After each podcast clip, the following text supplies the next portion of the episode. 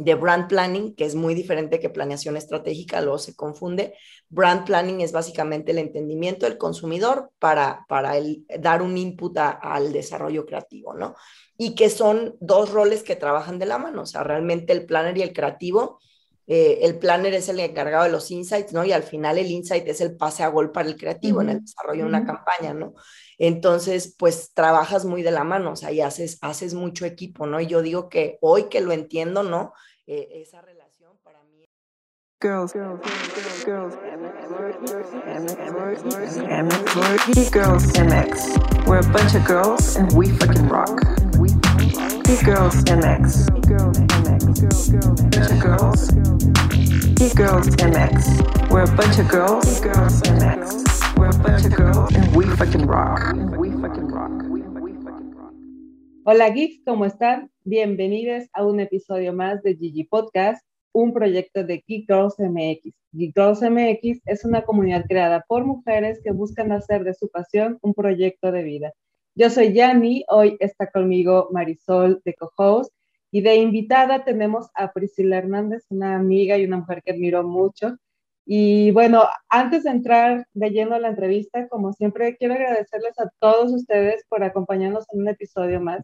De verdad, muchas gracias por sus likes, comentarios, shares, todo lo que hacen para demostrarnos su, su interés. De verdad lo apreciamos mucho. Créanos que estamos al pendiente ahí de los mensajitos y tratamos de, de contestarlos todos.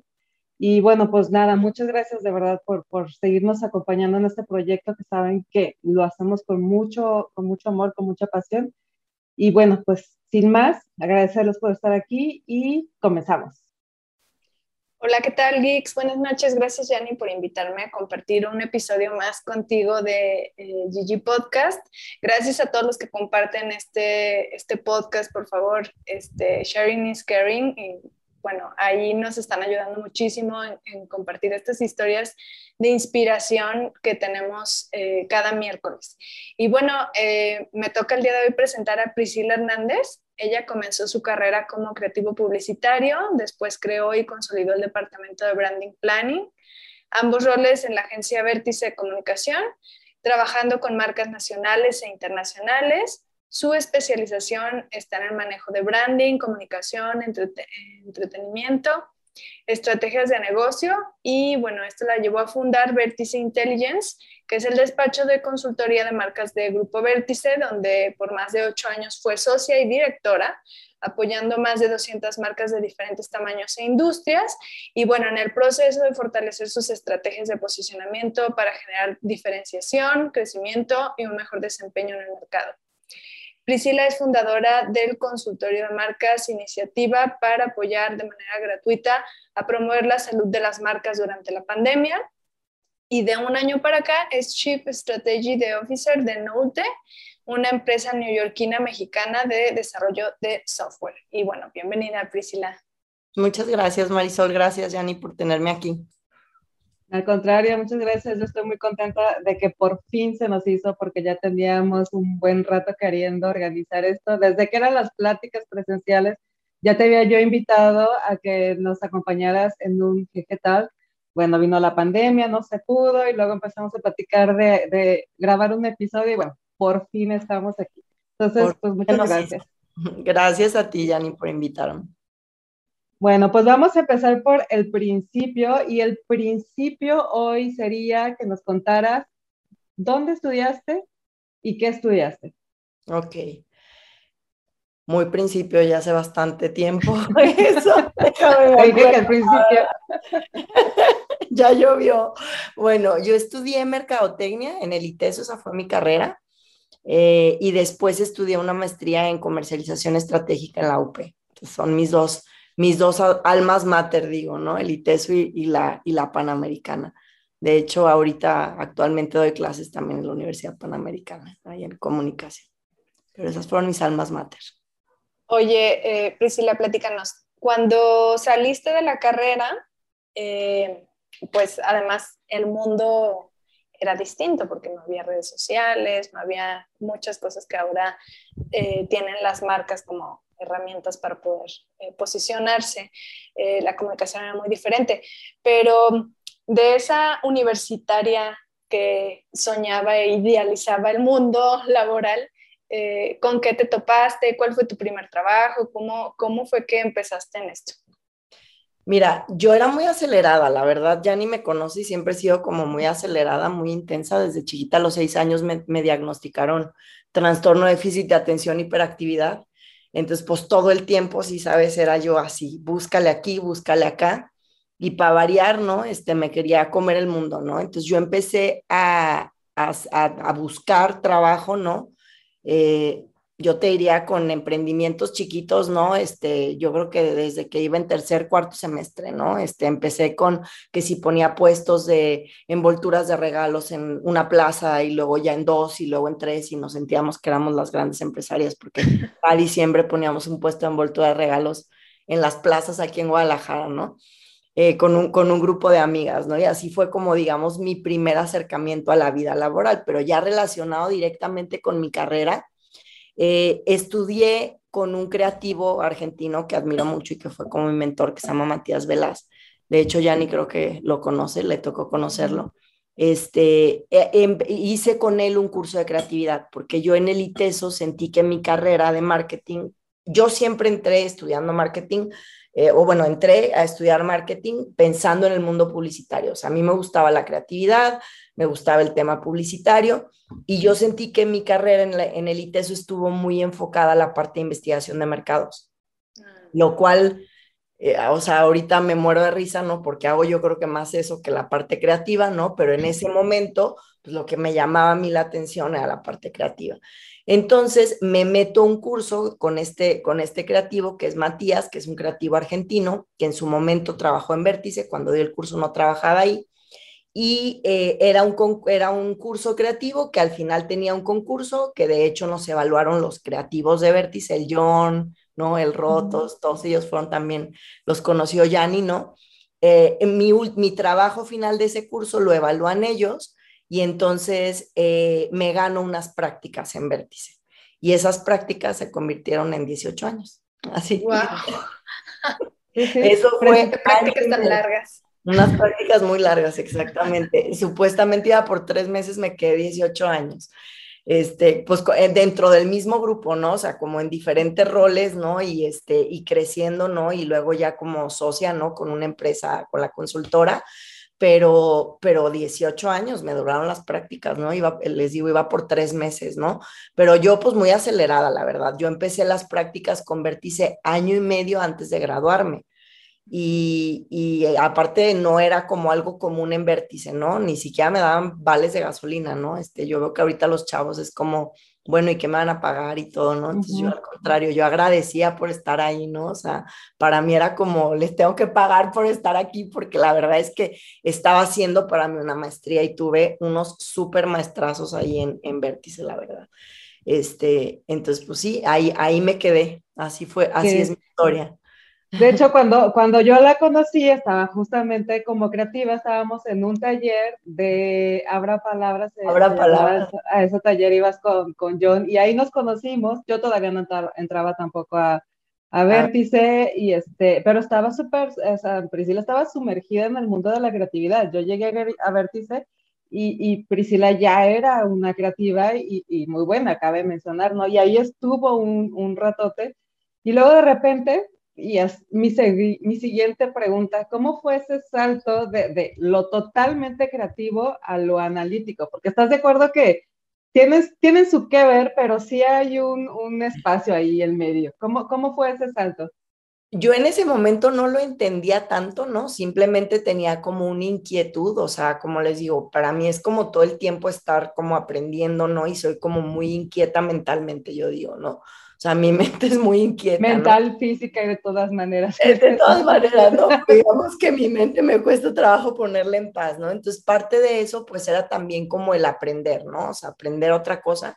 Yo ya tenía seis años en el área creativa, entonces yo sentía que, que no había, o sea, era como, y, y de aquí para dónde y ahora que sí. Quiero más, quiero más quiero más, ¿no? Este, y me di cuenta que sí tenía una oportunidad y que esa oportunidad era que tenía, porque al final yo siento, o sea, siempre les, o sea, yo lo explico así, ¿no? O sea, el cerebro al final es un músculo, ¿no? Y tenemos dos lados, la parte racional, la parte creativa, ¿no? y al final es como el abdomen, ¿no? O sea, yo pues ya no tengo cuadritos, pues si no haces un abdominal no vas a tener, ¿no? O sea, lo mismo, o sea, yo digo que todos somos creativos y todos somos analíticos o estrategas, ¿no? El tema es que tanto eh, estamos este, trabajando o ejercitando esos dos lados del cerebro, ¿no? Entonces yo sí me di cuenta que la verdad es que ese lado del cerebro lo tenía absolutamente flojo, ¿no? Este, sin usar, ¿no? Mi parte creativa la tenía súper desarrollada porque la ejercitaba todo el tiempo, pero desde la organización, o sea, yo era súper desorganizada, o sea, incluso yo tuve a mi hija siendo creativa y la verdad es que sí digo, híjole, yo no sé cómo sobrevivió, ¿no? O sea, yo recuerdo que así como, ah, tengo que hacer que sobreviva, ¿no? Este, porque sí, era muy, o sea, tenía esta parte del orden, ¿no? Y, de, y del análisis, ¿no? Y de empezar como a la estructura. ¿no? La estructura, exacto, la tenía poco desarrollada. Entonces, eh, eh, se, se, abre la oportunidad, ¿no? De que empiezan ellos a tener interés como en esta parte del departamento de planning, ¿no? De brand planning, que es muy diferente que planeación estratégica, luego se confunde. Brand planning es básicamente el entendimiento del consumidor para, para dar un input al desarrollo creativo, ¿no? Y que son dos roles que trabajan de la mano, o sea, realmente el planner y el creativo. Eh, el planner es el encargado de los insights, ¿no? Y al final el insight es el pase a gol para el creativo en el desarrollo de una campaña, ¿no? Entonces, pues trabajas muy de la mano, o sea, y haces, haces mucho equipo, ¿no? Y yo digo que hoy que lo entiendo, ¿no? Eh, esa relación para mí es este, creatividad estratégica y estrategia creativa, o sea, en ese momento, en ese momento, ¿con quién estabas? Este, digo, cuando todavía eras creativa y empiezas a como echarle el ojo a la parte de, a, la, a la parte de planeación, ¿qué te impulsó o qué, o qué te hizo pensar o con quién estabas trabajando? ¿Qué influyó para que dijeras? Influyó que cambiaron al director creativo acá en Vértice y este y fue como un cambio que, o sea, hubo como un relajo, ¿no? En el departamento. Todos lloramos. Creativos para variar rebeldes, ¿no? Este, eh, unos salieron de la organización incluso, ¿no? Entonces fue como una situación un poco caótica en el equipo creativo y entonces eso fue, yo te diría, como el primer impulso que tuve o el primer trigger que tuve a decir, quiero un cambio, ¿no?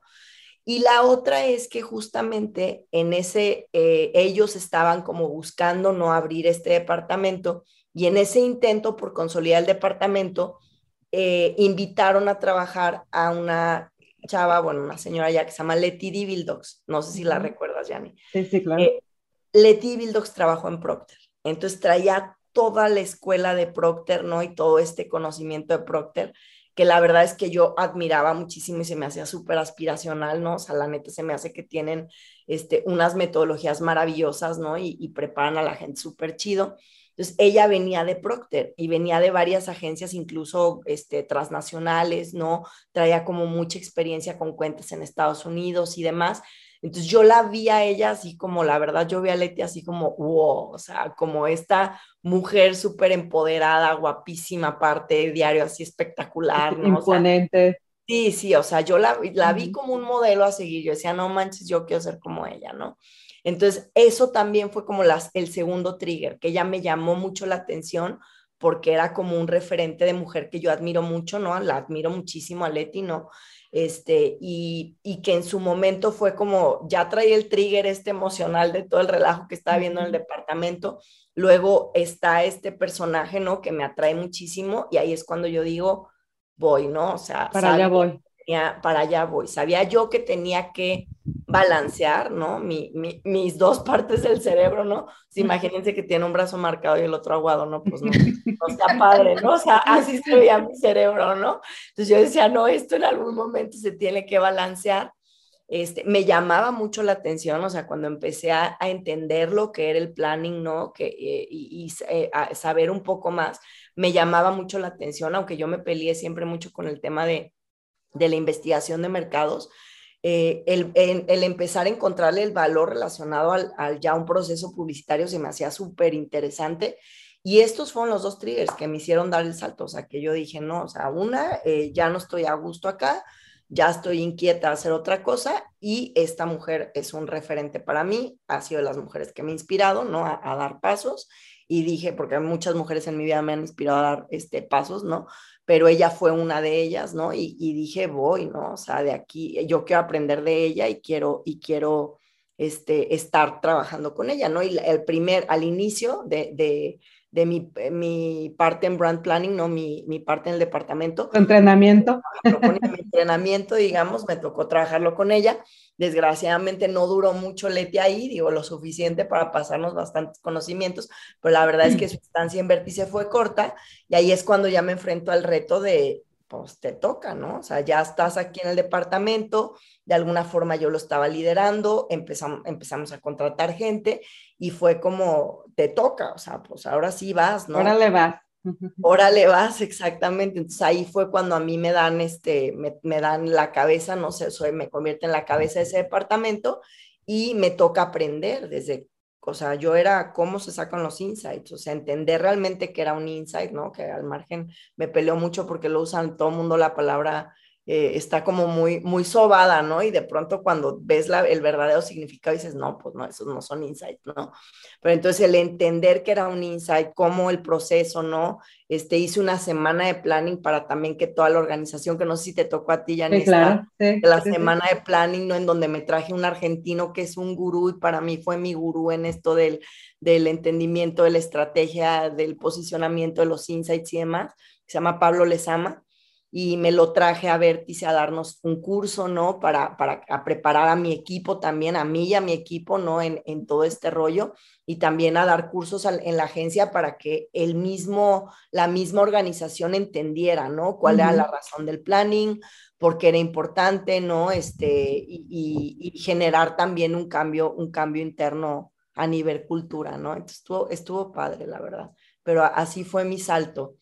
Eh, no, no, yo creo que fue menos, eh, menos duro de lo que esperaba, la verdad. O sea, yo pensé que lo iba a sufrir un poco más o que me iba a costar más, pero la verdad es que me sorprendió la parte analítica eh, que tiene, tiene un componente creativo muy fuerte, más de lo que yo pensaba. Entonces, también eso estuvo padre. Y, sabes que, que, ayudó bastante, eh, que yo lo veo como una cualidad, eh, esa flexibilidad, pues porque realmente no es como que te cueste mucho trabajo, este, porque igual en el área creativa, o sea, eras como pez en el agua, ¿no? Y luego de repente cambias a esta parte y en general, pues en muchos aspectos de tu vida tienes como esta flexibilidad de adaptarte a la situación y, y a las circunstancias. Entonces... Sí, creo que eso es algo que sí, definitivamente creo que me ha ayudado, ¿no? O sea, como el, eh, la curiosidad, yo digo, ¿no? O sea, eh, la curiosidad que me hace moverme, ¿no? Y estar volteando para todos lados y esa parte de la adaptabilidad, ¿no? Y, las ganas de, a mí me gusta la verdad aprender, o sea, a mí me gusta aprender cosas nuevas, ¿no? O sea, entonces eso, eso creo que también me ha ayudado, o sea, esa parte. Oye, Priscila, yo quisiera preguntarte, ahorita mencionaste que ha, que ha habido varias mujeres en tu vida que te han inspirado a ir más allá. Este, ¿Quiénes son esas mujeres que te han inspirado y, y, cómo has, este, cómo, cómo, te han ayudado a, a, ir más allá realmente? Mira, la verdad es que he tenido muchas este, a lo largo de mi vida, ¿no? Y en diferentes, ahora sí que aspectos, ¿no? Yo te diría la primera, mi mamá. O sea, la primera, y por más que la verdad somos súper diferentes, ¿no? Y yo siempre dije, no, o sea, no es como, eh, a lo mejor no es el modelo de mujer que yo visualizaba, ¿no? Como me veía.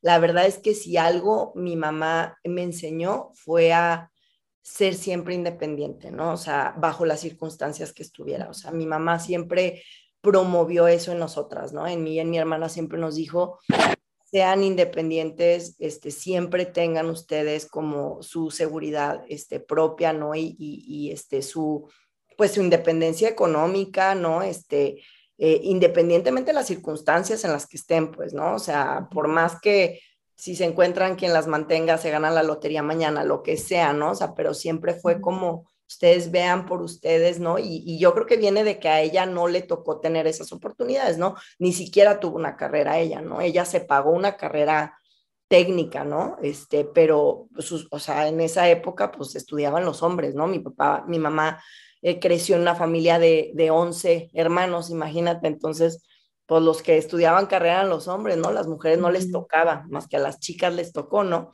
Sí, no invertían en las mujeres porque para qué sí se iban a casar, ¿no? Para qué sí se iban a casar. Y sí, o sea, se casó y nunca trabajó mi mamá, pero, o sea, a mí me llama la atención que más allá de querer que fuéramos como ella, ¿no?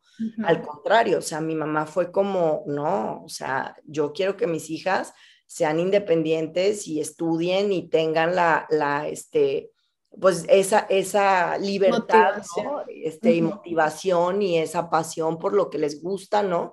Este, que yo no tuve a lo mejor, ¿no? Que no pude desarrollar de esa manera, ¿no? Que al margen, la verdad es que me llamaba muchísimo la atención que dentro de que trabajó muy, una época muy chiquita de su tiempo, ¿no? Este, le encantaba el piano, ¿no? Y se compró su piano, o sea, yo digo, no manches, piano, o sea, no era cualquier cosa, era una guitarrita, ¿no? O sea, un tamborcito, un instrumento económico. digo, dentro de lo que cabe, o sea, pues tuvo esos logros, ¿no? En lo que a ella le gustaba y siempre lo, lo persiguió, ¿no? Pero pues no tuvo las oportunidades que, que a nosotras nos dio, ¿no? Entonces sí, este, yo te diría la primera, ¿no? Este, eh, y ya en mi carrera, o sea, a nivel de, de, mi carrera, o sea, Leti, yo te diría que fue una de las mujeres que también, este, más, más, este, más, más marcó, ¿no? Mi vida, o sea, la vi como una gran referente, ¿no? Este, y, y, te diría ahorita, ¿no? O sea, bueno, a lo largo de mi carrera también Cassandra, ¿no? Que fue mi compañera y mi mano derecha este, en, en la parte de planeación, ¿no? Que de hecho hoy es, hoy es quien está en cabeza el departamento en Vértice, ¿no? Este, y que Cas me, me contrastaba, ¿no? Y me, me retaba en muchas, en muchas formas, ¿no? Este, entonces también ella, eh, una, una, profesionista también súper chida, una mujer bien inteligente, este, bien echada para adelante, no apasionada en lo que hace, pero muy diferente, éramos muy diferentes en personalidades, ¿no? O sea, Cas es como, yo era estresada, intensa y Cas es como todo. La más relajada del mundo. No pasa nada y todo corre y todo fluye, ¿no? Entonces Cas también me retó y me enseñó mucho con su forma de ser, ¿no? O sea, de, me, me challengeaba todo el tiempo, la verdad, o sea, y me, me contrastaba a mí, ¿no? El, el, que éramos tan diferentes, el, el cómo ver las, la vida de otra forma, bajarle de ritmo, ¿no? Este, no preocuparme tanto, ¿no? No estresarme tanto, o sea. Yo creo que se equilibraban las dos, ¿no? Sí, nos equilibrábamos muy bien, éramos como el yin y el yang, yo creo, casi yo, este, pero fue otra, otra de las mujeres que también, este, marcó muchísimo mi vida, ¿no? Y, últimamente hay una, una mujer que también ha marcado muchísimo mi vida, que es Gaby, Gaby Cervantes, ¿no? Que empezó siendo mi alumna. Eh, y ahora que yo me cambio, ¿no? De, de, trabajo, este, que me voy a esta empresa, ¿no? De, de Nueva York, que es Nolte, ¿no? Eh, la jalo conmigo, ¿no? Le digo, oye, ¿por qué no te vienes, ¿no? Este, fue mi alumna y luego trabajó conmigo, ¿no? En, en la consultora y cuando cerramos la consultora, ¿no? este, al tiempo, ¿no? Que yo entro acá, le digo, oye Gaby, pues ¿por qué no te vienes, no? Y es una chava que tiene 27 años, este, 26, 27 años, y no, no, o sea, yo ahorita la veo y digo, wow. Cuando seas grande, ¿quieres ser como ella? Cuando sea grande, quiero ser como ella. O sea, ¿de qué digo? No manches. Cuando el alumno literal superó al maestro, ¿no? O sea, no, no, no. O sea, yo la veo ahorita con un desenvolvimiento en la empresa. O sea, PM, de, Product Manager de las cuentas más importantes. O sea, en cuestión de un año, ¿no? Y digo, hubo, o sea, ¿no? Así de que literal, ¿no? Entonces digo, pues no tiene al final ni que ver con la edad, ni tiene que ver con, con a veces los años de experiencia, ¿no? O sea, tiene que ver, yo creo, con, con encontrar tu pasión y, y, realmente comprometerte con ella y, y apostarle, ¿no? Y, creer, o sea, creer que, que en realidad puedes lograr lo que quieras, ¿no? Entonces eso es lo que creo que Gaby también me ha demostrado, o sea, más allá de que le ha batallado y bueno, o sea, ha tenido sus momentos, ¿no? Ahí está y de verdad yo le he visto crecer en cuestión de un año y cachito, ¿no? Este, híjole, yo digo, no manches, esta niña ha crecido como 10 años luz, ¿no? O sea, como está haciendo todo de rápido ahorita, ¿no? Entonces, bueno, ella es otra, ¿no? En el, en el plano eh, profesional. Yani y yo nos acompañamos, como ella dijo, en una etapa bien importante en nuestras vidas, en el ámbito personal, ¿no? y estando en la misma empresa, ¿no? Entonces creo que este, por más que nos acompañamos en el plano personal, en el plano laboral también nos ayudamos, ¿no? A que no impactara, ¿no? A manejarlo, este, tuvimos una etapa difícil, ella y yo, en la que nos estuvimos acompañando, entonces era una etapa que al final afecta cualquier parte de tu vida, ¿no? Entonces estábamos en la misma empresa y era como, nos echábamos nuestro café en la mañana, chillábamos y luego decíamos, y a regresar a la chamba. Adelante, ¿no? O sea, y a echarle ganas las dos, ¿no? Este, entonces, pues también, o sea, la verdad es que un chorro, Yanni, o sea, tú sabes y siempre te lo he dicho, o sea, te admiro un chorro y en esa parte no hubiera, yo creo que no lo hubiera armado sin ti, Yanni, literal. no lo hubiéramos, no lo hubiéramos. armado, o sea, una sin la otra. Y no, no, o sea, era de que Mayday, Mayday, no, vamos a la, al Seven, ¿no? Y nos íbamos al Seven, hacíamos catarsis 10 minutos y luego ya volvíamos con toda la calma a trabajar, ¿no? Pero bueno, este, también, ¿no? Este, y ahorita, bueno, yo les diría mi hija, la verdad. O sea, ahorita es, yo creo, la mujer que más admiro, o sea, de verdad. Tiene 14 años, pero yo aprendo cada día, ¿no? O sea, yo siempre digo, o sea, ¿de dónde salió tan madura, no? Este, porque de mí no fue, o sea, yo digo, no manches, es más madura que yo, ¿no? Este, pues me enseña a diario muchísimas cosas, este, cómo ella ha enfrentado todo este tema de la pandemia, el encierro, el no ver a sus amigas, ¿no? Este, la, la incertidumbre, ¿no? Este, cómo reacciona a la incertidumbre, cómo confía, ¿no? Este, cómo siempre mantiene una actitud positiva. Entonces, no, bueno, o sea, ha sido mi maestra en estos últimos eh, dos años de reencuentro, yo le digo que hemos tenido, ¿no? Porque desde que nació le digo, Romina, ¿te das cuenta? Le digo que desde que naciste nunca habíamos pasado tanto tiempo juntas, le digo, o sea, al final a los tres meses yo ya estaba chambeando en oficina, ¿no? Y ya ella era de verla en la mañana y verla hasta en la tarde, noche, ¿no? Entonces realmente nunca habíamos pasado tanto tiempo. Lo más largo era si nos íbamos 15 días de vacaciones, pues a lo mejor 15 días estamos 24/7, ¿no? Pero ahora sí fue como yo leí un reencuentro, nos reencontramos ella y yo, ¿no? Y nos reconocimos ella y yo y nos tocó buenas y malas, ¿no? Este, en este encierro, pero, pero pues padre, porque este, le he aprendido muchísimo, o sea, yo agradezco, ¿no? Este, fuera de todo lo que está sucediendo en el mundo, para mí ha sido como una gran oportunidad de, conectar con, con la gente que, que estamos, ¿no? Y, para mí es, este fue mi, mejor regalo de pandemia, ¿no? El, reconectar con mi hija, reconocer a mi hija literal y, aprender, ¿no? De, la mujer que se ha convertido, porque ya es una mujercita a sus 14 años. Además, hermosa, guapísima la Romina. sí, bueno, ¿qué te digo? Yo la veo con ojos de amor, así que no puedo tener una, una opinión objetiva. No, créeme que sí, sí lo es. Sí, mi sí, y muchas veces hemos este, platicado justo de eso, ¿no? De esta oportunidad que nos dio. Digo, obviamente lamentamos mucho las situaciones, sabemos que hay mucha gente que no la pasó tan bien, pero tiene, y que sigue, sigue sin pasarla bien, exactamente, pero pues tiene esta parte padrísima también, ¿no? De que si, si tomas la oportunidad, pues te reencuentras, aprendes nuevas cosas, rediriges tu camino, reflexionas, reorganizas tus prioridades etcétera, etcétera, ¿no? O sea, hay, hay también una parte positiva que puedes, que puedes sacar de, de aquí, de esta situación. Claro, el, el, tema de, de, nuestras prioridades y de nuestros valores se revolcaron y tomaron otra perspectiva, ¿no? Hubo esta parte positiva como la que tú comentas, de que te pudiste reencontrar con tu hija, de que pues ya, digo, su relación va a ser otra a partir de esta convivencia que tuvieron, ¿no? Hay un antes y un después, y digo, hubo eh, esta parte positiva, hubo quien se dio cuenta que estaba viviendo con un desconocido. Claro. ¿Qué, ¿Qué pasó?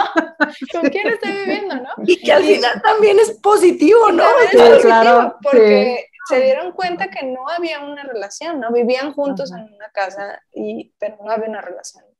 Entonces, toda esta otra parte de, de muchos trabajos que también dijeron, pues no necesitamos una oficina, podemos trabajar remoto, ¿no? Y, podemos tener mejor calidad de vida todos y ya no tenemos que aventarnos dos horas de tráfico de, para llegar a la oficina, podemos este, dedicar más tiempo a nuestras familias, hasta dedicar tiempo a prepararte de comer, ¿no? Que esa parte hasta la habíamos olvidado. No, sentarte a comer con tu familia, que yo tenía 12 años de mi vida o 14 años de mi vida que no me sentaba a comer con mi familia, no comía ahí en la oficina. Claro. Con suerte en el carro de camino de regreso de recoger al niño del colegio, ¿no? Exacto. Sí, sí, sí, sí, claro. Porque lo llevas de un lugar a otro para tú seguir trabajando, ¿no? y, y, creo que también como mujeres eh, nos vimos beneficiadas eh, en esta potencia de discurso que traíamos de, de, de, pues, feminismo y que pues nos pusimos todos en la misma balanza y fue así como de, ah, todos estamos en la misma caja y todos hacemos todo y todos tenemos que salir adelante con esto, ¿no? Y frente a la incertidumbre. Y pues lo interesante es que pasó en todo el mundo y que todo el mundo vivimos eso y entonces estamos en una revolución este, internacional de valores impresionante, pero bueno, espero que podamos sacar lo más positivo este, como humanidad de, de esta experiencia yo siempre les digo, para mí ha sido como la etapa, yo creo que ha sido una de las etapas más duras de mi vida, pero ha sido una de las etapas que más me ha, más cosas buenas me ha dejado en mi vida. O sea, de verdad, o sea, yo, yo la verdad, en la pandemia yo toqué fondo, o sea, digo, ya ni lo saben, ¿no? Este, eh, la, la consultora que yo tenía quebró después de ocho años de ir para arriba, ¿no? Este, pues a nosotros nos tronó la pandemia, ¿no? Entonces, verte por primera vez en tu vida, o sea, cuando desde año y medio antes, ¿no? Yo pertenecí a ese grupo y 18 años con el grupo y verte ya independiente. Totalmente vulnerable. Exacto, totalmente vulnerable con mi hija, ¿no? Este, por primera vez yo decía, bueno, o sea, a lo mejor me va mal el amor, pero en lo profesional, miren, ¿no? O sea, pues tómala, ¿no? O sea, aquí fue que vas para abajo, ¿no? Bajas, ¿no? Y, y, dices, híjole, o sea, la verdad fue este, un gran reto para mí, este, el, el, el decir, confiar sobre todo, o sea, confiar que por algo estaban pasando las cosas, confiar en que iba a tomar las mejores decisiones, confiar en que al final todo por algo pasa, ¿no? Y, y suena bien trillado y a mí me chocaba que me dijeran eso, pero no manches, ya lo, lo entendí. lo, te hace sentido. Me lo ha puesto aquí en la cara, ¿no? O sea, como de que neta sigues pensando que no. Pues sí, o sea, al final todo tiene un sentido y siempre es para mejor, ¿no? Eh, y, y, y, sí, o sea, aunque fue muy difícil, ¿no? Este, ese, o sea, yo, yo me acuerdo que cuando em, eh, estaba viendo yo cómo se iba todo abajo, ¿no? O sea, mes con mes que nos cancelaban proyectos, no nos pagaban, este, bueno, se empezó a venir todo abajo, ¿no? Yo me acuerdo que le decía a mi mamá, no se hablaba con mamá porque ni siquiera la podía ver, ¿no? O sea, vivo que me hacía así, ¿no? Ni siquiera la podía ver, ¿no?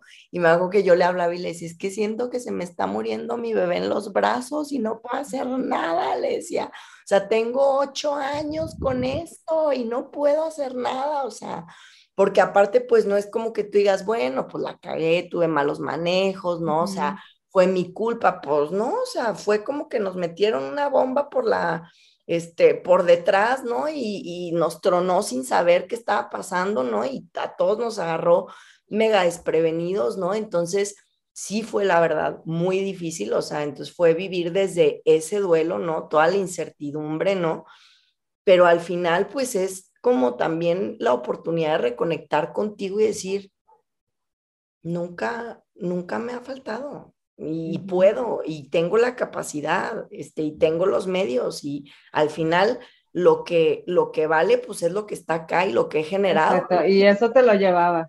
Eso me lo llevaba, exacto. O sea, no es como que dijera, pues estaba vendiendo la máquina, ¿no? Y la máquina ya no la tengo y ya no puedo producir, ¿no? O sea, al final yo decía, pues la máquina acá está, ¿no? O sea, ya acá está. Entonces, o sea, es tu aprendizaje y tu conocimiento y tu pasión, este, por lo que haces, ¿no? Entonces, pues al final eso te va a llevar otra vez adelante, ¿no? Y al final esto te va a mostrar otra vez el camino, ¿no? este, y aunque sea un rumbo diferente, ¿no? Gracias a Dios, como dice Yanni, he sido bastante flexible, este, eh, pero porque sí mi rumbo fue muy diferente, ¿no? Aunque sea un rumbo diferente, pues al final es, es este, mientras te apasione, yo creo lo que hagas, este, todo va a estar bien, ¿no? Y, y, y todo va a ir bien y al final todo florece, ¿no? Este, cuando, cuando es así, ¿no? O sea, y es lo que yo le digo a Romina, le digo, tú, tú enfócate en lo que te gusta, digo, porque en lo que te gusta siempre vas a ser exitosa, ¿no? pues creo que sí, o sea, definitivamente. Sí, por ahí platicábamos en algún momento, en alguna charla, de que luego tenemos esta idea de que cuando vienen este tipo de situaciones en donde pareciera que lo pierdes todo, no es cierto, o sea, es, es, es una, es, es, un concepto erróneo que tenemos porque pues lo que pierdes es lo, como lo físico, digo, en este caso, ni siquiera, como dices tú, ni siquiera algo que pudieras controlar, pues, o sea, no, no, no, fue, no fue que tú dijeras Ay, ya no tengo ganas, o, hoy, no hoy no hice la tarea, ¿no? O lo que sea, fue una situación que no estaba en las manos de nadie, pues así pasó. Fue trabajar el desapego también porque, o sea, entiendo, entiendo el dolor de dejar ir y, y, no poder hacer nada por ese proyecto que, pues sí, o sea, tú, tú sacaste adelante desde el día, estabas ahí pues desde el día, desde el día uno. Y, pero, pero lo rescatable de todo eso es que no es cierto que pierdes todo, porque como tú lo dices, o sea, lo importante de verdad te lo sigo llevando, que es tu conocimiento, que es tu talento, que es lo aprendido, que, eso se, se, iba contigo a donde sea que fuera y para prueba está que pues ahorita como dices, estás en, otro camino totalmente distinto. Bueno, totalmente y no, pues porque al final de cuentas... Totalmente y no, pero sí, digamos, es un pad desconocido, ¿no? pero ve, o sea, lo que, lo, lo que tienes, lo, lo, que has aprendido durante todos estos más de 18 años de carrera, pues al final de cuentas ahí están, ¿no? Y ahí siguen estando aplicados. Y oye, y ese es un tema del que, al, al, que nos vamos a brincar, pero antes de dejar el tema de las marcas, este, hay muchas mujeres emprendedoras escuchando este, escuchando y viendo este podcast. Y entonces seguramente les va a venir muy bien un consejo de tu parte, de una experta en marcas, como sé que lo eres. Entonces, yo te quiero preguntar, más bien te quiero pedir que nos digas cuál es el equivalente de come frutas y verduras, pero para marcas. Para marcas, miren, lo que yo les recomendaría o, para mí es un must, ¿no? En el tema de, de las marcas, para mí la primera es que sean honestos.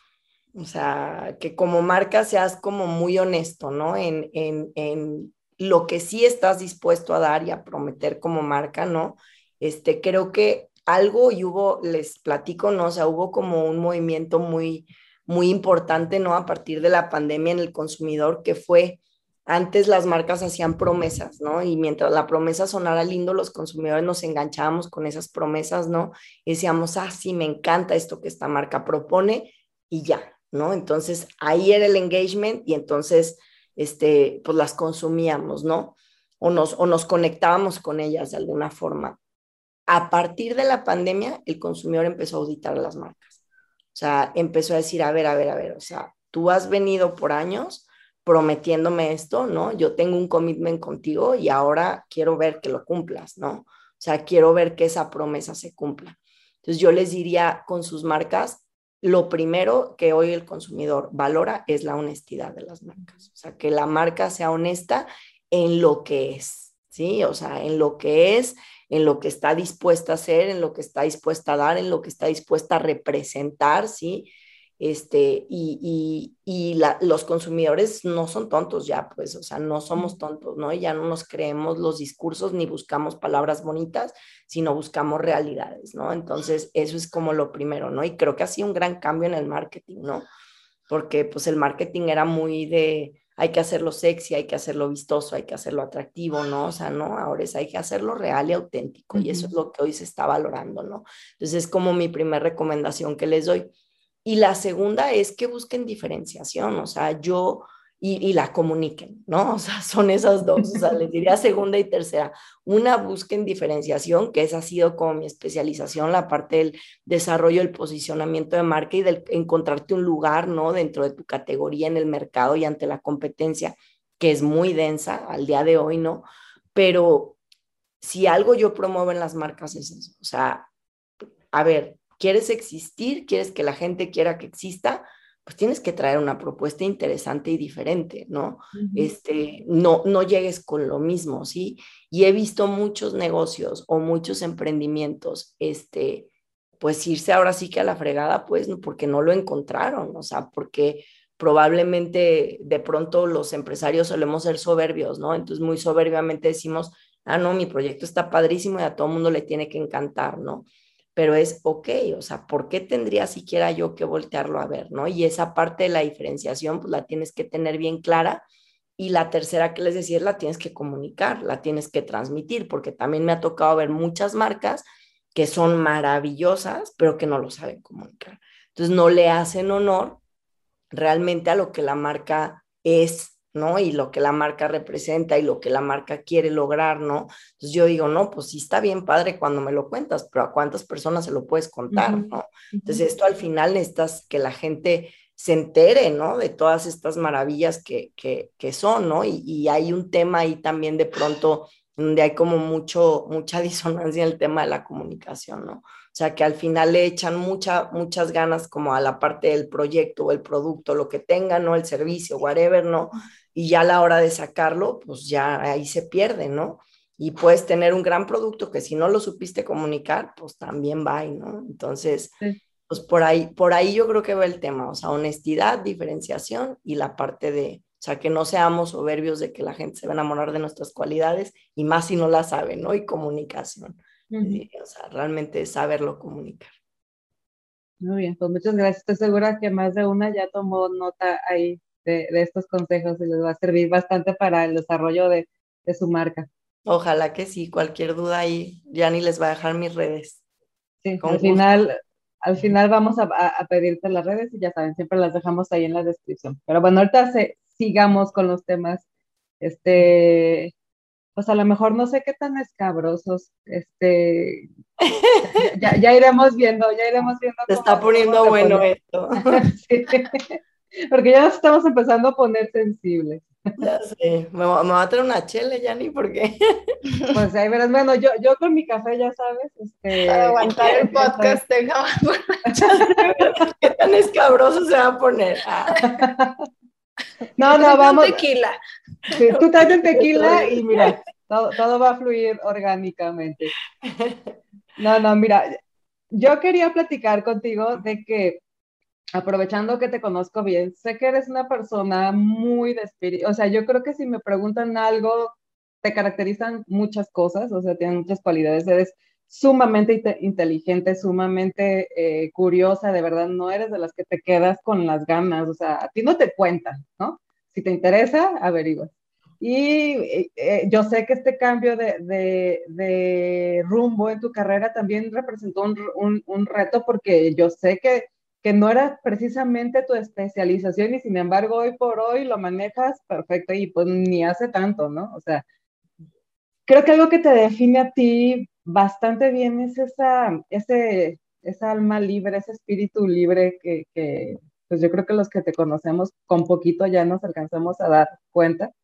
¿Cómo juega esa característica tuya incluso en lo, en lo laboral? Digo, porque vamos a hablar de temas laborales, no entremos a, a, a lo escabroso, escabroso de ver. Claro, a lo escabroso, escabroso, ¿no? Exacto, que luego ahí no funciona tanto, ¿verdad? Pero bueno, en, en, creo que es esa parte, o sea, creo que el ser un espíritu libre a mí lo que me ha ayudado también es como, porque sí, o sea, la verdad sí me considero como un espíritu bastante libre, ¿no? Este, y, y creo que al final esa libertad, ¿no? Eh, me ha ayudado a, a, no apegarme tanto a las cosas, ¿no? Este, yo creo que la verdad, sí de por sí fue difícil, porque fueron 19 años, ¿no? Este, de mi vida, ¿no? Eh, este, digamos, con un grupo, ¿no? Ah, por así decirlo, ¿no? O sea, por más que fue mi empresa, pues al final era 18 años con un grupo, ¿no? Sí. Con una misma forma de hacer las cosas, ¿no? Entonces, si bien fue pesado, la realidad es que creo que es este espíritu libre al final me dice,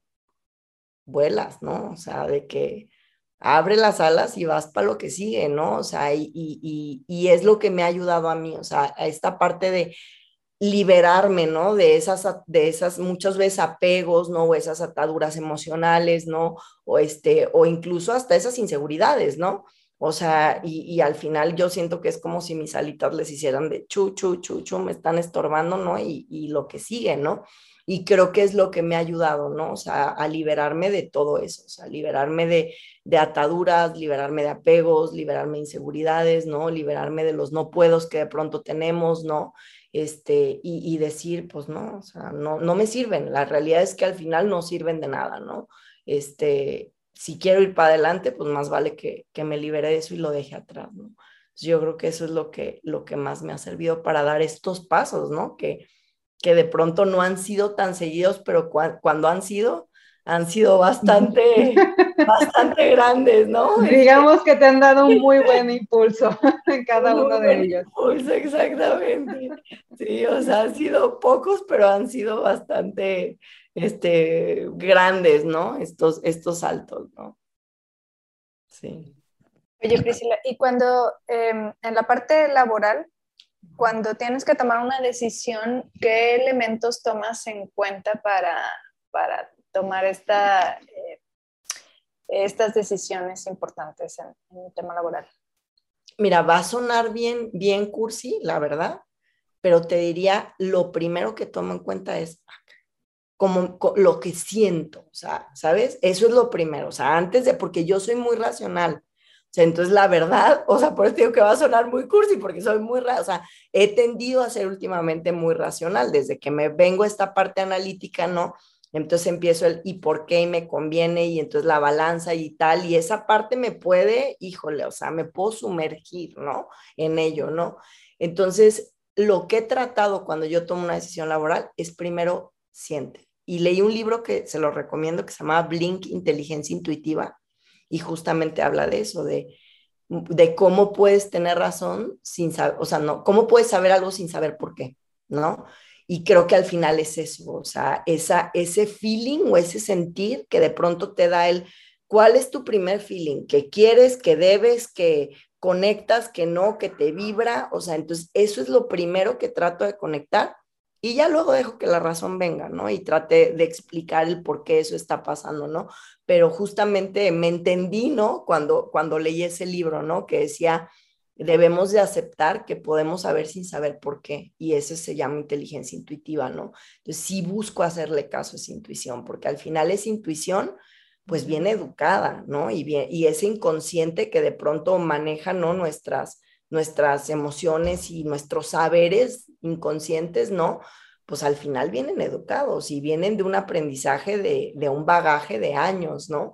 Entonces he tratado mucho eso, o sea, hacerle caso a mi intuición y conectar con cómo me hace sentir esto, ¿no? O sea, sí, me hace sentir miedo, es normal, ¿no? O sea, es normal, es un salto, claro que voy a sentir miedo, pero más allá de eso, ah, me entusiasma, ah, me ilusiona, ah, me emociona, ah, me vibra, ¿no? O al contrario, ¿no? O sea, o, no, o sea, sí siento miedo, es normal, pero además siento desconfianzas, no me vibra, siento, este, y todo eso es, eh, viene, digamos, de, de, pues de la tripa, ¿no? Y del corazón, o sea, es una mezcla un poco ahí de, de, de esta intuición, ¿no? Y, y, ya después que lo siento, ¿no? Y que entiendo que estoy sintiendo, digo, ok, ya, pues ahora sí mete la parte racional, ¿no? Pero creo que esa parte es mi primer brújula, ¿no? O sea, es, es la, que, la que más este, a, me ayuda a apuntar la aguja, o sea, la verdad, como esa inteligencia intuitiva que tenemos es lo primero que me ayuda a apuntar la brújula a es por aquí o es por acá, ¿no? Y, por eso trato como de sí conectar con ello primero y luego ahora sí ya expliquémoslo y rasquémosle y investiguemos y, y demás, ¿no? Pero, pero yo les diría, eso es lo primero. O sea, háganse caso. Lo decíamos, creo que fue en, si mal no recuerdo, nuestro eh, segundo episodio donde platicábamos con doctora Molina, no sé si te acuerdas tú, Marisa, que hablábamos justo de eso, ¿no? De la intuición, es algo que de verdad está ahí, de verdad no, no lo podemos negar, es parte de nosotros, pero lamentablemente no es algo que puedas llegar y, y, hasta lo decíamos de broma, ¿no? ¿Por qué no llegas y en tu currículum pones desarrollo de intuición? ¿no? He podido, a lo largo de mi experiencia he podido desarrollar y de intuición. ¿no? Ajá, decía, pues no, porque, porque hace, hace 100 años te quemaban por eso, ¿no? Te quemaban, exactamente. Oye, pero hubieran quemado a todas las mamás, porque todas las mamás lo tienen, ¿no? Lo vimos con nuestras mamás. Exacto, tenían esos saberes, ¿no? Esos saberes inconscientes, porque al final te conocían, ¿no? Y tenían una experiencia de vida que uno no tenía, ¿no? Y una conexión y todas estas cosas que, pues, lamentablemente no se toman en cuenta, pero yo creo que sí podrían ser algo, una, podrían ser una herramienta más que funciona a favor en la toma de decisiones y en muchos otros procesos laborales, no solamente procesos de vida, sino procesos laborales incluso. Entonces, sí, nos hace mucho sentido eso porque, digo, o sea, desde el episodio 2 es un tema que manejamos, es un tema que, de hecho, promovemos a las mujeres, impulsamos a las mujeres a que no repriman su intuición. Si lo sienten es por algo, si lo sienten existe. Claro, y es, y es tu principal, lo que sientes no te miente. O sea, esa es la realidad. O sea, si, si tú sientes eso, no te miente. O sea, es, es auténtico, ¿no? Entonces hay que aprender como embrace it y reconócelo, ¿no? Este, y, y, y, hazle caso porque por algo, o sea, hay algo en tu disco duro, yo digo, ¿no? O sea, en tu backend, ah, pero hay algo, ¿no? ya muy digital yo. Hay algo en tu backend, ¿no? Que, que por algo está reaccionando así y no necesitas racional, o sea, no necesitas racionalmente saberlo, ¿no? O conscientemente saberlo, o sea, hay veces que uno sabe sin saber por qué y que dices, no va por aquí, ¿por qué? No te lo puedo explicar, pero simplemente lo sé, lo siento, ¿no? Entonces, para mí eso es fundamental, porque de verdad cuando luego entras en la parte racional, ¿no? Este, y te, te envuelves demasiado en esa parte racional, la intuición se calla, ¿no? Y creo que pierdes, pierdes bastante ahí en ese momento. Totalmente de acuerdo.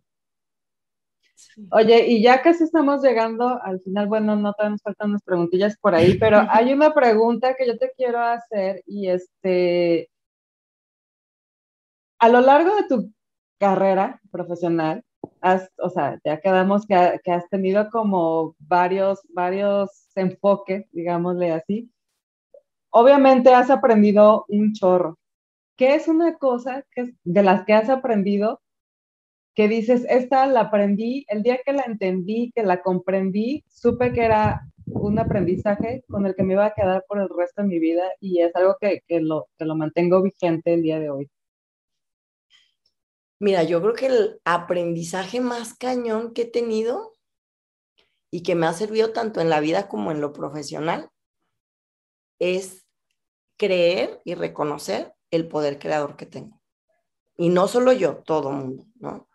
O sea, para mí es eso, o sea, el poder creador, reconocer el poder creador que todos tenemos, ¿no? Eh, y, y, cuando lo reconoces es bien importante porque al margen, reconoces todo lo bueno que te has creado, pero también reconoces todo lo malo que te has creado, ¿no?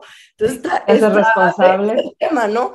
Pero la verdad, eso, o sea, yo creo que fue, eh, o sea, lo que más me ha servido para mí es eso, o sea, porque cuando pasó esto, ¿no? De la pandemia, ¿no? Que, que quebra, ¿no? La consultora, bueno, tenemos que cerrarla, nos vemos obligados a cerrar acá la consultora, este, fue como el, ¿qué quiero crear, no? Y lo visualicé, ¿no? O sea, ¿qué quiero para mí, no? Y, y la verdad es que cuando volteé hacia atrás, ¿no? A mi historia, dije, híjole, o sea, va a sonar a lo mejor un poquito soberbio, pero dije, no hay cosa que me haya propuesto que no haya logrado. Esa es la realidad. O sea, no hay cosa que yo haya querido y haya creído que no haya hecho realidad, ¿no? Y creo Firmado ante notario público, me consta. o sea, hasta desde la locura, ¿no? Ya ni antes de estudiar, antes de estudiar, la verdad es que estudié aviación, ¿no? Antes de estudiar mercadotecnia. Ah, eh, dato pequeño que se nos estaba pasando, sí. Se nos estaba pasando pequeño detalle, pero desde ahí, ¿no? O sea, yo me acuerdo que yo era y yo voy a volar un avión y yo voy a volar un avión y yo terminé volando un avión. Y la señorita voló un avión, sí. Y yo voy a ser directora creativa y terminé quedándome en vértice y yo ahora quiero tener mi consultora y terminé teniendo, o sea, como que digo, realmente cuando uno cree en las cosas, ¿sí? Y realmente se compromete con las cosas y, dejas el miedo un poquito atrás y le apuestas los guarros. Yo digo que el, miedo son los guarros, ¿no? Dejas a los guarros un poquito, los mandas por los chescos un ratito, ¿no? Y, y le apuestas más bien como al amor y la pasión por eso que estás creyendo. Es bien difícil que no se haga realidad. O sea, al final la vida empieza como a ponerte los medios, ponerte las personas, ¿no? Y justo ahora pasó esto, esto en la pandemia, ¿no? O sea, estuvo loquísimo, ¿no? O sea, a mí el, dueño de esta empresa, ¿no? De la que soy Chief Strategy Officer hoy, ¿no? Que era mi amigo, ¿no? Pero no era un amigo con el que hablaba constantemente y el día que mis socios y yo decidimos que eso se acababa, me marcó. O sea, entonces fue la primera persona que le dije cuando hubiera jurado que hubieran sido 10, ¿no? Antes que, que decirle a él, ¿no? O sea, jamás me hubiera esperado, o sea, fue como realmente todo el, o sea, como si realmente todo estuviera tejido perfectamente, ¿no? Este, y, y eso, ese poder creador lo que me ha hecho es confiar. O sea, confiar, soltarme y confiar y decir, no es no hacer nada, es, pero hay que creer este, en, en, eso que, en que sí se puede, o sea, todo lo que queramos, este, lo podemos, lo podemos hacer, ¿no? Este, y, y ahí fue cuando yo volteé para atrás y dije, pues sí, o sea, ¿qué, qué no, qué de lo que he querido este, al final no lo he hecho, ¿no? Y, no yo, la vida me ha puesto los medios, las personas, este, ¿no? O sea, porque realmente estás enfocado en eso, ¿no?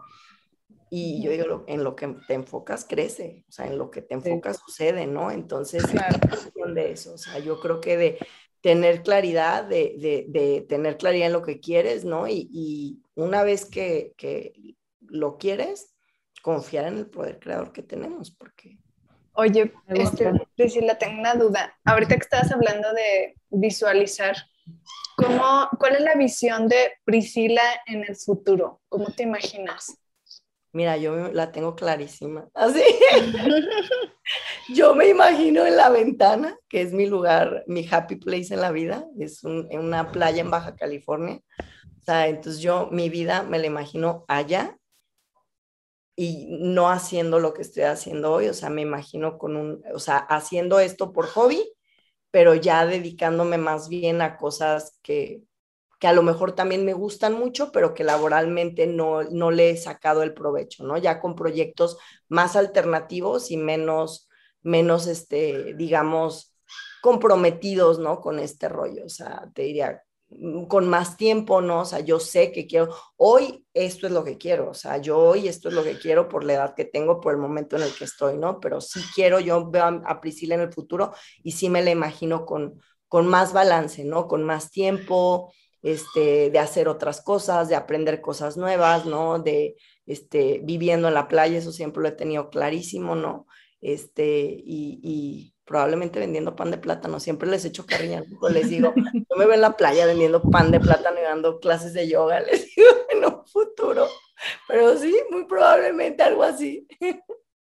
Pues me encanta porque ya voy a tener a dónde llegar a allá a. Bien, muy bienvenida, Yani, muy bienvenida. Yo sé que pero ahí es donde me veo. Sí, yo mientras tenga la playa, mi yoga, un libro y una buena copa de vino, soy muy feliz. Las cosas simples de la vida son las que luego nos dejan más, ¿no? tal cual. Oye, y ahorita que decías de este, darte cuenta de ese poder de creación que tenemos, me encanta, me encanta, me encanta porque eh, también creo en eso.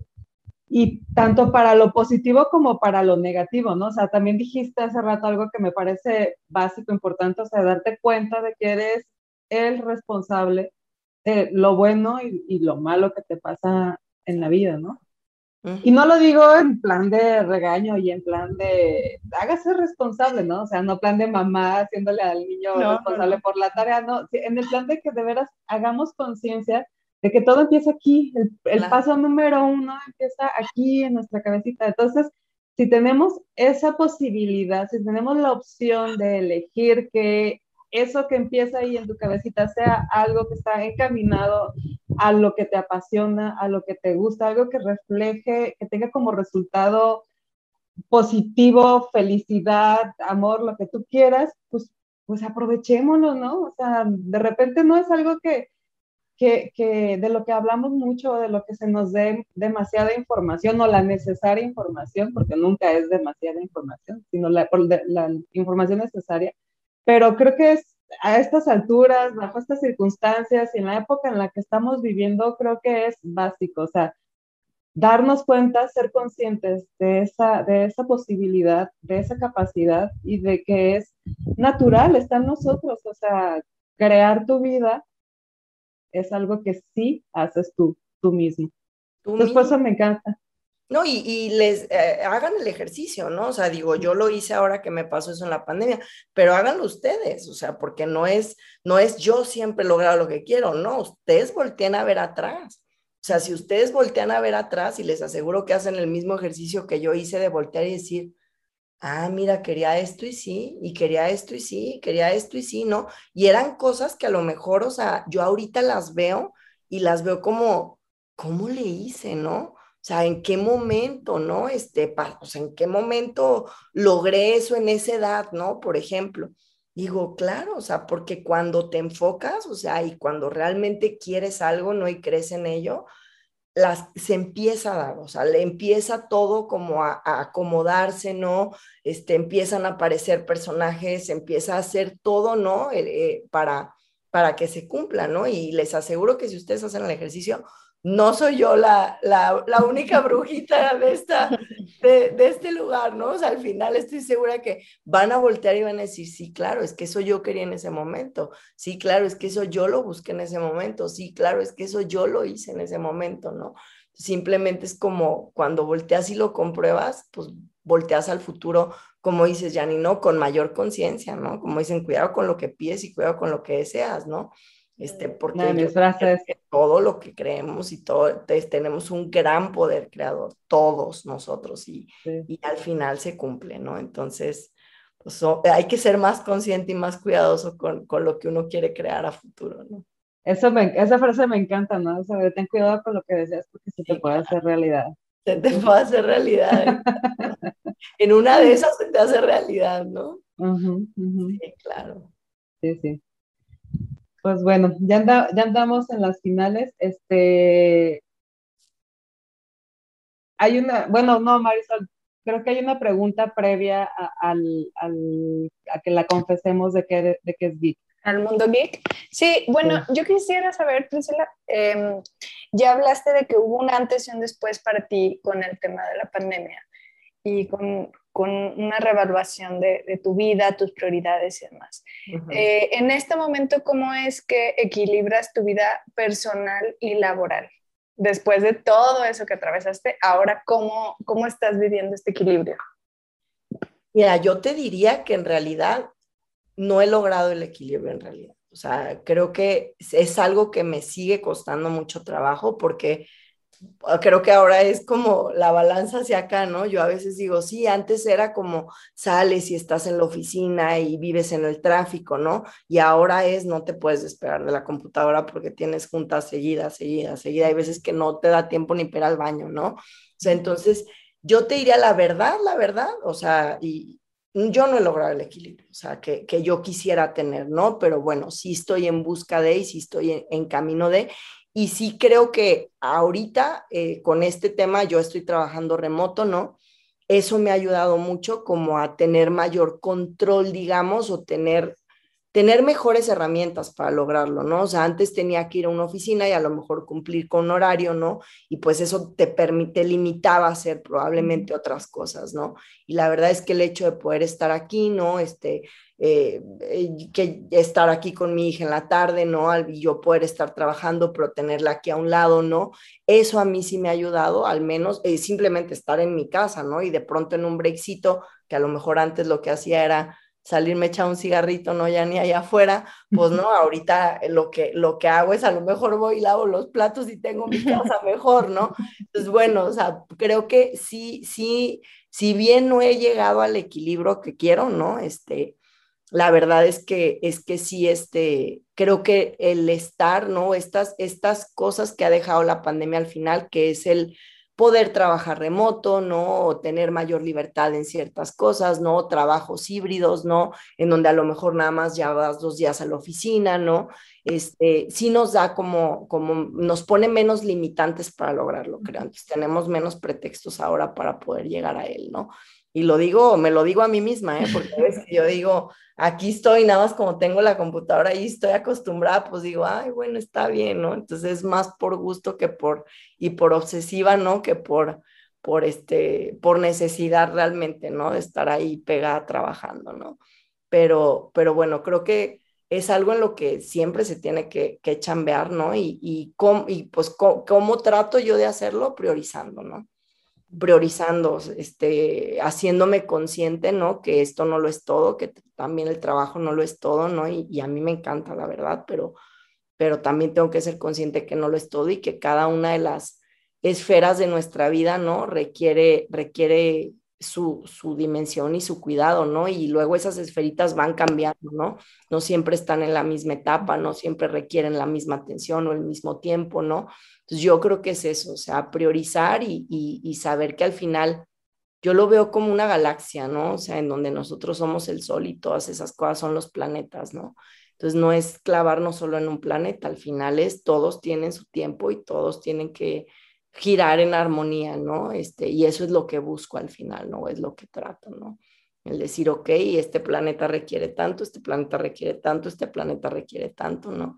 Y al final, pues al centro tiene siempre que estar uno, ¿no? Este, y uno siempre tiene que ser el sol, ¿no? Este... Mira, tú le encontraste una metáfora más, este, digámosle, más romántica, más filosófica. Yo, mi, mi, terapeuta solía decirme, la vida es como un pastelita partido en varias sí, claro. Sí, no, es que yo lo veo porque para mí es como un universo, porque es como está moviéndose al final, ¿no? O sea, todo se está moviendo, ¿no? Y va cambiando, ¿no? Entonces, como va necesitando cosas diferentes, ¿no? Y la bronca para mí o el desequilibrio se da cuando uno se mueve el centro, ¿no? Y cuando ponemos en, en, el lugar del sol, ponemos un planeta, llámese trabajo, llámese una relación, llámese un hijo, ¿no? Llámese, o sea, no. O sea, al final uno tiene que estar al centro y tiene que ser el sol para que el sistema funcione, ¿no? Entonces, creo que esa es como la base del equilibrio, ¿no? Si bien no lo he logrado, les digo, al menos yo así lo, lo visualizo, ¿no? Y pues está, estar en la lucha constante este, a ello, ¿no? Sí, sí, sí, totalmente de acuerdo. Y me gusta más lo de, lo, lo de los planetas que lo del pastel. Oye, y no, no subestimes lo de la lavada de los trastes, ¿eh? porque quiero que sepas que aquí hemos sido testigos de que grandes y exitosas ideas han venido de estar lavando los trastes. Maravillosas. Ah, claro, se ha mencionado, claro. Sí, más de una vez.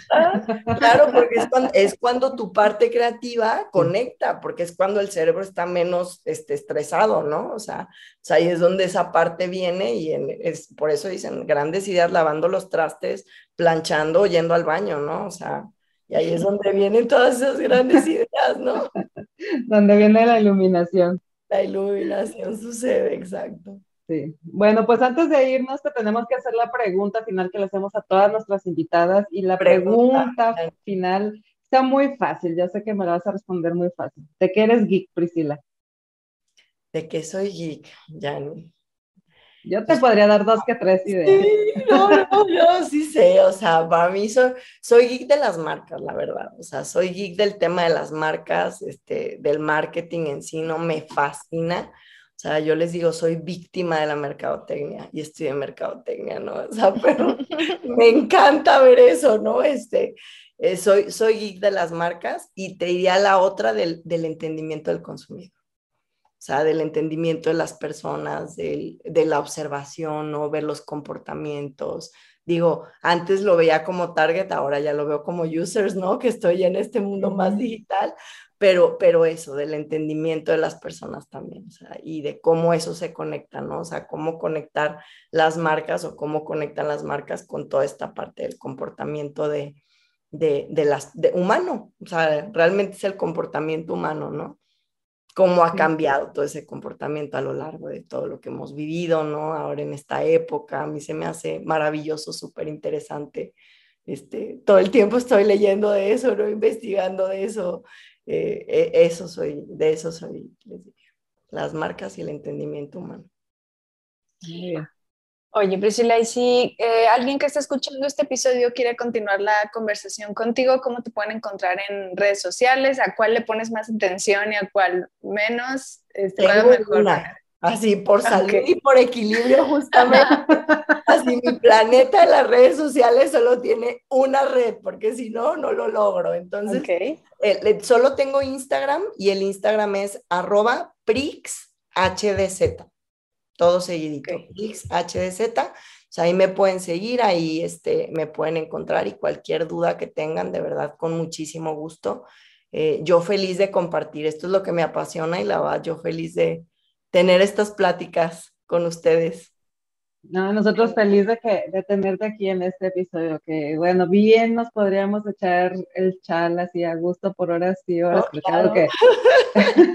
ya lo hemos hecho, ya. Que exactamente, experiencia ya tenemos en eso. No nos para la boca, ya sé. ya será en otra ocasión. Este, y por hoy, pues muchas gracias a las dos por, por compartir su tiempo con nosotros, muchas gracias por inspirarnos y por eh, ayudar a este proyecto que pues se trata de promover eh, y, e inspirar y, e impulsar a las mujeres a que vivan y crean que pueden hacer de su pasión un proyecto de vida.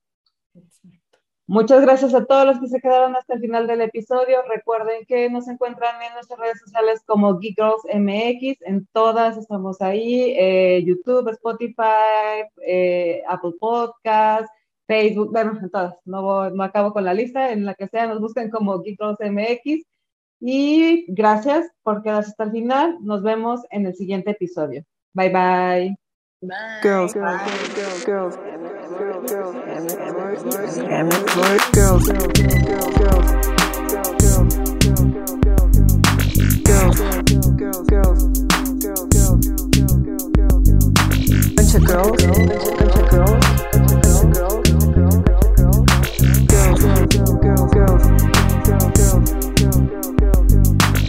Girls MX.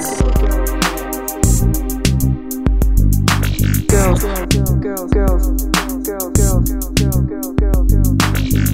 a bunch of girls. Girls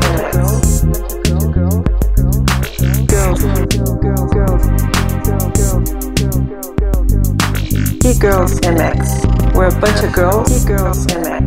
We're a bunch of girls, and we fucking rock. We fucking